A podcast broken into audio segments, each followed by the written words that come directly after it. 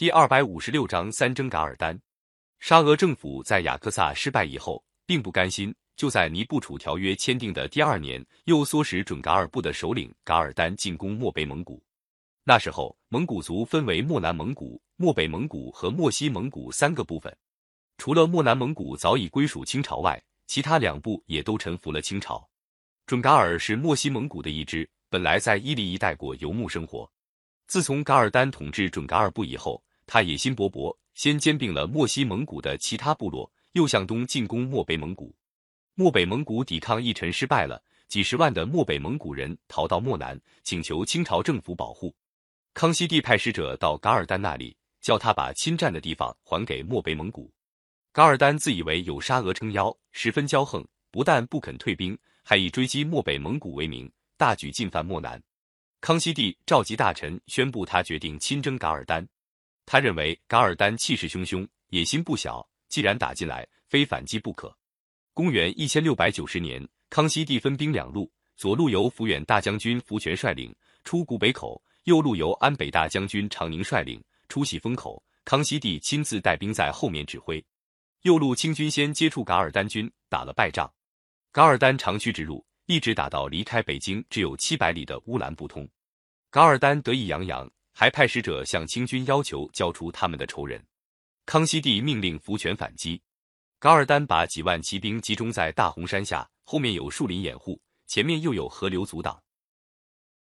他把上万只骆驼缚住四脚躺在地上，驼背上加上箱子，用湿毡毯裹住，摆成长长的一个驼城。叛军就在那箱垛中间射箭放枪，阻止清军进攻。清军用火炮、火枪对准驼城的一段集中轰击。炮声隆隆，响得震天动地，驼城被打开了缺口。清军的步兵、骑兵一起冲杀过去，福全又派兵绕出山后夹击，把叛军杀得七零八落，纷纷丢了营寨逃走。噶尔丹一看形势不利，赶快派个喇嘛到清营求和。福全一面停止追击，一面派人向康熙帝请示。康熙帝下令说：“快进军追击，别中了贼人的诡计。”果然，噶尔丹求和只是缓兵之计。等清军奉命追击的时候，噶尔丹已经带了残兵逃到漠北去了。噶尔丹回到漠北，表面向清朝政府表示屈服，暗地里重新招兵买马。公元一千六百九十四年，康熙帝约噶尔丹会见，订立盟约。噶尔丹不但不来，还暗地派人到漠南煽动叛乱。他扬言，他们已经向沙俄政府借到鸟枪兵六万，将大举进攻。内蒙古各部亲王纷纷向康熙帝告发。公元一千六百九十六年，康熙帝第二次亲征，分三路出击。黑龙江将军萨布素从东路进兵，大将军费扬古率陕西、甘肃的兵从西路出兵，截击噶尔丹的后路。康熙帝亲自带中路军从独石口出发，三路大军约定时期加攻。康熙帝的中路军到了科图，遇到了敌军前锋，但东西两路还没有到达。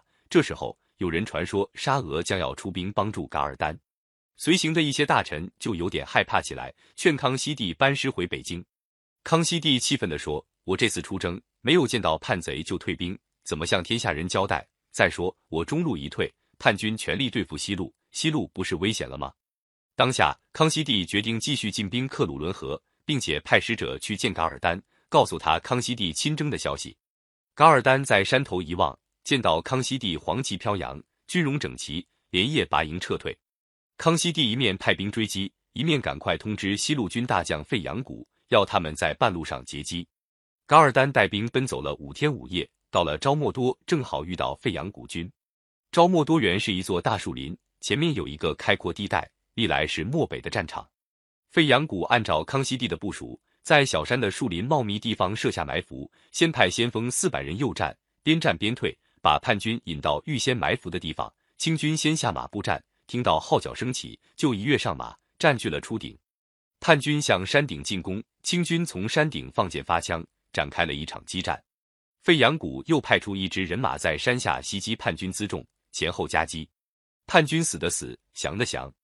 最后，噶尔丹只带了几十名骑兵脱逃。经过两次大战，噶尔丹叛乱集团土崩瓦解。康熙帝要噶尔丹投降，但是噶尔丹继续顽抗。隔了一年，康熙帝又带兵渡过黄河亲征。这时候，噶尔丹原来的根据地伊犁已经被他侄儿策王阿纳布坦占领。他的左右亲信听说清军来到，也纷纷投降，愿意做清军的向导。噶尔丹走投无路，就服毒自杀。打那以后，清政府重新控制了阿尔泰山以东的漠北蒙古，给当地蒙古贵族各种封号和官职。清政府又在乌里雅苏台设立将军，统辖漠北蒙古。后来，噶尔丹的侄策妄阿纳布坦攻占西藏。公元一千七百二十年，康熙帝又派兵远征西藏，驱逐了策妄阿纳布坦，护送达赖喇嘛六世进藏。以后，清政府又在拉萨设置驻藏大臣，代表中央政府同达赖、班禅共同管理西藏。